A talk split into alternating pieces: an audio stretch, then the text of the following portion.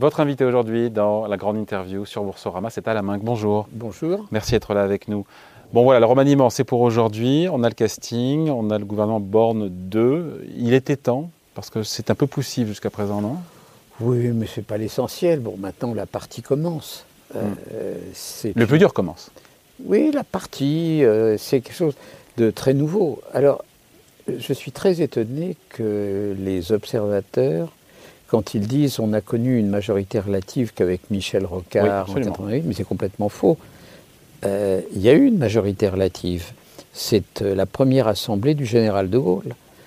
En 58, quand les élections législatives ont lieu, le général de Gaulle euh, n'a pas de majorité. Ils sont partis, je crois, moins important que ne l'est En Marche. Et pendant quatre ans, en réalité, il gouverne par une coalition euh, et ça se termine, mais à cause du référendum qu'il décide sur l'élection suffrage universel par une motion de censure. Mm.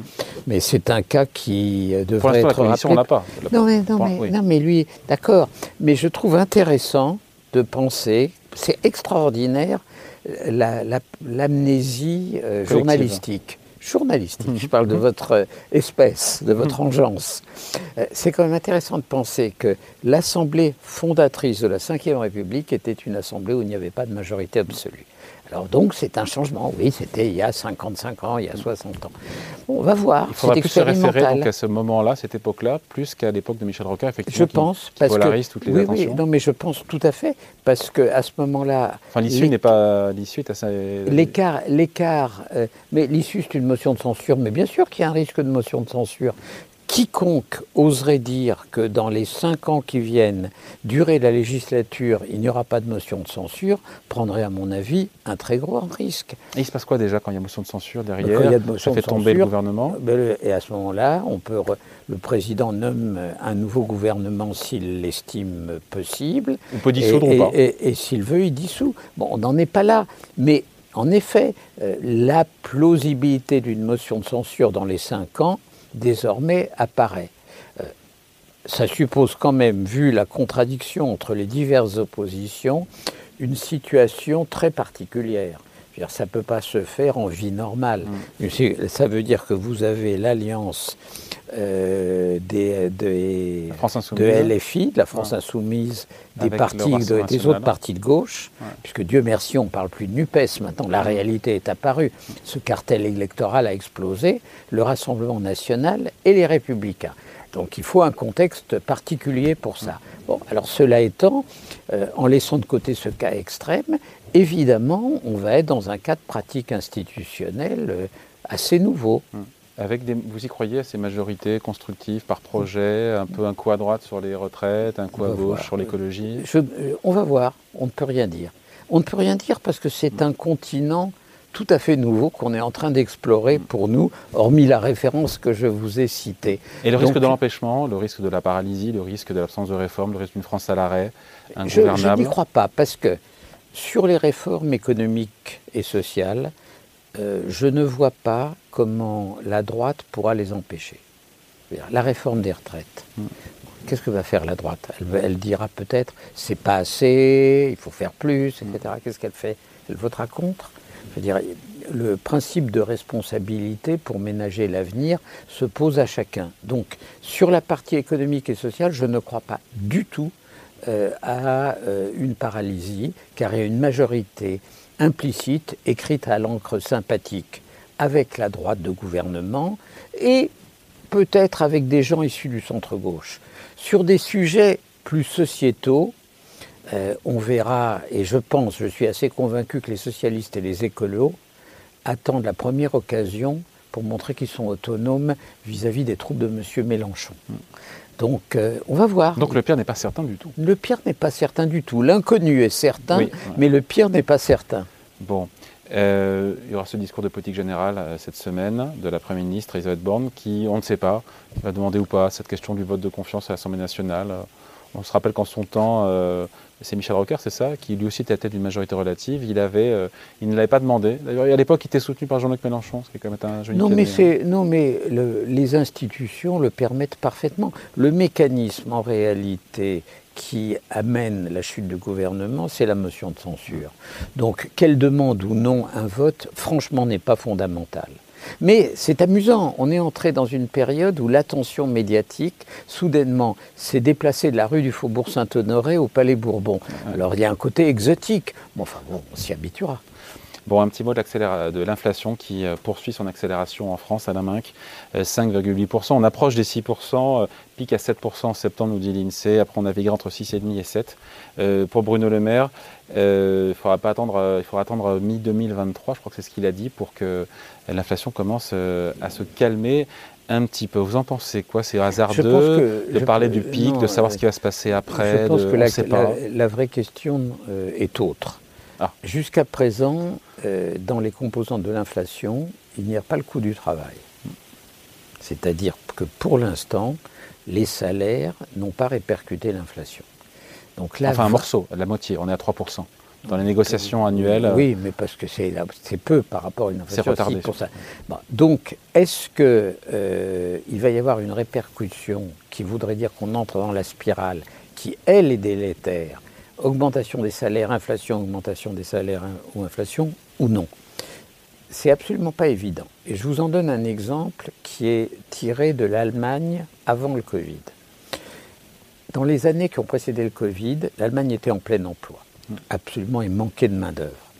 Dans les grandes entreprises historiques, celles qui étaient très syndiquées, les hausses de salaire étaient de 3 à 4 Et pourtant, l'inflation dans le pays n'existait pas. Pourquoi? Parce que dans les secteurs à haute productivité, les hausses de salaire sont compensées par les gains de productivité. Et à cette époque, en Allemagne, les hausses de salaire ne se sont pas transportées des secteurs à haute productivité vers les secteurs à basse productivité, c'est-à-dire les services. Non, mais je parle de la mécanique. La mécanique, c'est pas qu'elle n'était pas forte. Pourquoi elle ne s'est pas transportée? Pour une raison simple, c'est que les secteurs à basse productivité sont des secteurs non syndiqués ou peu syndiqués.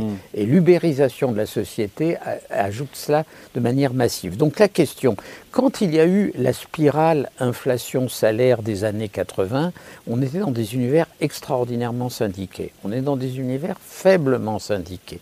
Donc je ne sais pas jusqu'à quel point les hausses euh, de salaire répercuteront tout ou partie de l'inflation. Deuxièmement, le gouvernement, en France comme dans d'autres pays, a pris une voie intelligente mais inavouée.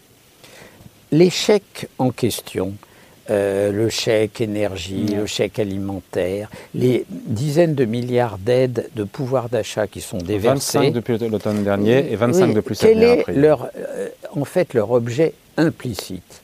Leur objet implicite, c'est de réduire euh, le gap, euh, l'écart en matière de pouvoir d'achat qu'impose l'inflation, et donc par ce biais-là, de réduire les anticipations salariales. Donc ce que la puissance publique verse financé par l'endettement, est implicitement destiné à éviter que l'engrenage salarial se mette en place. Donc ce sont des questions ouvertes. Troisième euh, question sur les autres facteurs d'inflation. Les autres facteurs d'inflation, ils sont quand même pour une large part liés à la désorganisation des chaînes de production mondiales, à la folie qu'a été la stratégie Covid-0 en Chine. et évidemment aux effets de la guerre en Ukraine. mais ça passe maintenant dans les services, on le voit dans l'alimentation, c'est en train de se diffuser. Hein. mais bien, ça se diffuse instantanément, évidemment. Mais qu'est-ce que si le prix du pétrole baisse à 80 dollars, si le prix du fret baisse parce que les chaînes de production se sont réalimentées, si les tensions liées à la guerre... plus que ça. Non, je pose des questions. Ah. On ne peut pas donner... On est aujourd'hui dans une situation rarissime où les facteurs d'incertitude sont tels qu'on ne peut que poser des questions et essayer de les poser rationnellement. Mm. Ce n'est pas de jouer à la boule de cristal. Quand on a posé les, les questions de manière rationnelle, on comprend mieux ce qui va se passer. Bon, et que répondez-vous à ceux comme euh, Patrick Artus qui nous disait que l'inflation désormais est hors de contrôle? Oh, souvent les mots de Patrick Artus dépassent sa pensée. Donc c'est excessif pour vous, on n'est pas, l'inflation n'est pas hors de contrôle? Non. Elle, accélère toujours. Hein. Non, même les banquiers centraux, avouez que même les banquiers centraux non, sont mais là, attendez, hein. D'abord, il faut quand même bien mesurer qu'en Europe, il se passe aussi quelque chose dont on ne parle pas, c'est que les taux réels euh, d'intérêt sont incroyablement négatifs. Hein. Le taux d'intérêt officiel vient juste de dépasser les 0%, l'inflation de la zone euro est 7 ou 8%. Alors c'est un événement très considérable, personne n'en parle. Les taux d'intérêt réels, quand ils sont devenus positifs au début des années 80, ont créé un enchaînement où l'argent va à l'argent, les riches s'enrichissent et les classes moyennes s'appauvrissent. Quand les taux d'intérêt réels deviennent positif. Quand les taux d'intérêt réels sont nés. Mais si, maintenant, on a vécu 40 ans de taux d'intérêt positifs. Quand les taux d'intérêt réels sont négatifs. Aujourd'hui, qu'on comprenne bien, taux à 10 ans français sur la dette française, 2%. 2, eh ben, Inflation est à 6. 6%. Taux d'intérêt réel négatif, 4%. Exactement, moins 4. mais c'est formidable. Ça veut dire que celui qui s'endette s'enrichit et c'est donc et c'est ce phénomène qui avait prévalu entre 1945 et 1980 qui avait fait que la classe moyenne s'était constituée, qu'elle avait pu acquérir. Donc c'est une très bonne nouvelle. mais à certains égards, c'est une bonne nouvelle. Je veux dire, il faut prendre les deux plateaux de la balance. On ne mesure quand on dit le capitalisme est devenu trop inégalitaire. C'est vrai. Pourquoi est-il devenu trop inégalitaire? Parce que pendant 40 ans, les taux d'intérêt ont été significativement plus élevés que l'inflation. Donc il faut prendre les aspects, et à certains égards, le retour d'une certaine inflation, si elle ne s'embelle pas, est une bonne chose pour la cohésion sociale du pays. Pour vous, à 6%, elle ne s'emballe pas déjà À 6% Si elle reste autour de 5-6%, il faudra bien qu'elle baisse, parce que sinon la, BCE, la, BCE, va avoir des états d'âme.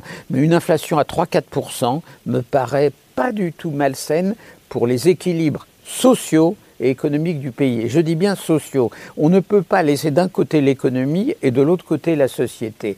Je veux dire, notre société est allée dans un processus follement inégalitaire qui a provoqué des tensions sociales et dont on peut même se demander et s'étonner qu'il n'en ait pas provoqué davantage. Donc de ce point de vue, que la machine à, fabriquer un peu d'égalité, réapparaisse avec un peu d'inflation n'est pas malsain. Je ne suis pas en train de dire c'est un bonheur. Je dis il faut prendre un phénomène totalement nouveau. Les gens de votre génération euh, n'ont pas connu l'inflation. Les gens de ma génération, moi je suis entré dans la vie active au moment de l'inflation. Bon, euh, il y a des aspects très Pardon Il y a de la bonne et de la mauvaise inflation, c'est comme le cholestérol. L'inflation par les cours des matières premières et du, pétrole, ce n'est pas une super inflation. Mais, ça, ça n'a aucun intérêt. Aucun intérêt, ça diminuera. Quand les, les, facteurs internationaux se seront stabilisés, vous verrez bien. N'oubliez pas quand même, il faut. Le pétrole, on l'a connu avec euh, un prix négatif à certains moments. Sur le marché américain, sur le pétrole américain. Et, aujourd'hui, il est à plus de 100 dollars. Euh, les taux de fret sont devenus énormes.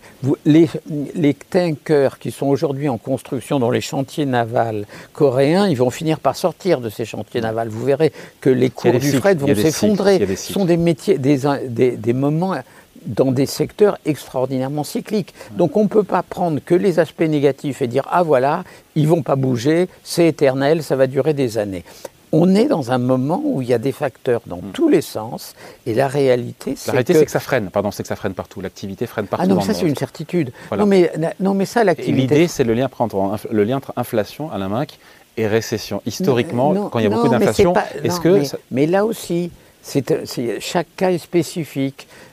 Euh, quand il y a eu l'enchaînement inflation-stagflation, c'était pas lié à un facteur exogène qui s'appelle une guerre deux facteurs exogènes. Un, la rupture des chaînes d'approvisionnement et deux, surtout la guerre. Les guerres ont toujours une fin, donc d'une certaine manière, ce facteur exogène finira par disparaître.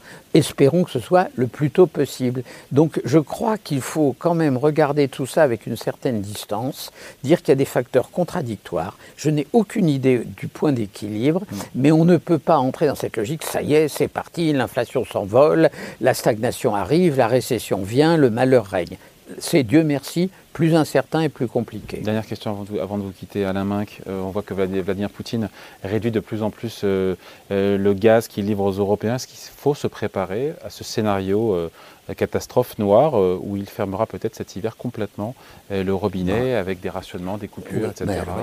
bon, D'abord, nous, Français, nous sommes parfaitement en état de gérer ce problème puisque le gaz russe, c'est 15% du gaz. Donc une partie qui n'est pas dominante de notre mix énergétique. deuxièmement, nous, à la limite, on baisserait la température à laquelle on se chauffe de 3 degrés 3 degrés, qui était ce que la température à laquelle nous chauffions il y a 30 ans et on ne crevait pas de froid, on règle le problème des 15%. Il faut quand même avoir ce genre de chiffres en tête. Donc je pense qu'il y a place pour une énorme campagne pédagogique que doit entamer le gouvernement désormais euh, puisqu'il y a maintenant enfin un gouvernement. Alors, il y a des pays où c'est beaucoup plus compliqué. Les Italiens vont avoir un hiver difficile, mais ils ont signé beaucoup de contrats très habilement, très rapides sur la balle, comme toujours, mm. avec de nouveaux fournisseurs pour l'hiver suivant. Les Allemands, ils sont un peu pâteaux, comme d'habitude. Donc l'ajustement en Allemagne risque d'être un peu rude. Mais les Allemands sont disciplinés et je pense que cette affaire gérable. Bon, elle pèsera un peu sur la, la croissance économique, c'est sûr, euh, mais je pense qu'on est quand même dans un processus qui ne va pas mettre au tapis l'économie européenne. Bon voilà, merci de passer nous voir donc euh, Alain Minck, invité de la grande interview sur Boursorama. À bientôt, merci belle Merci. Au revoir.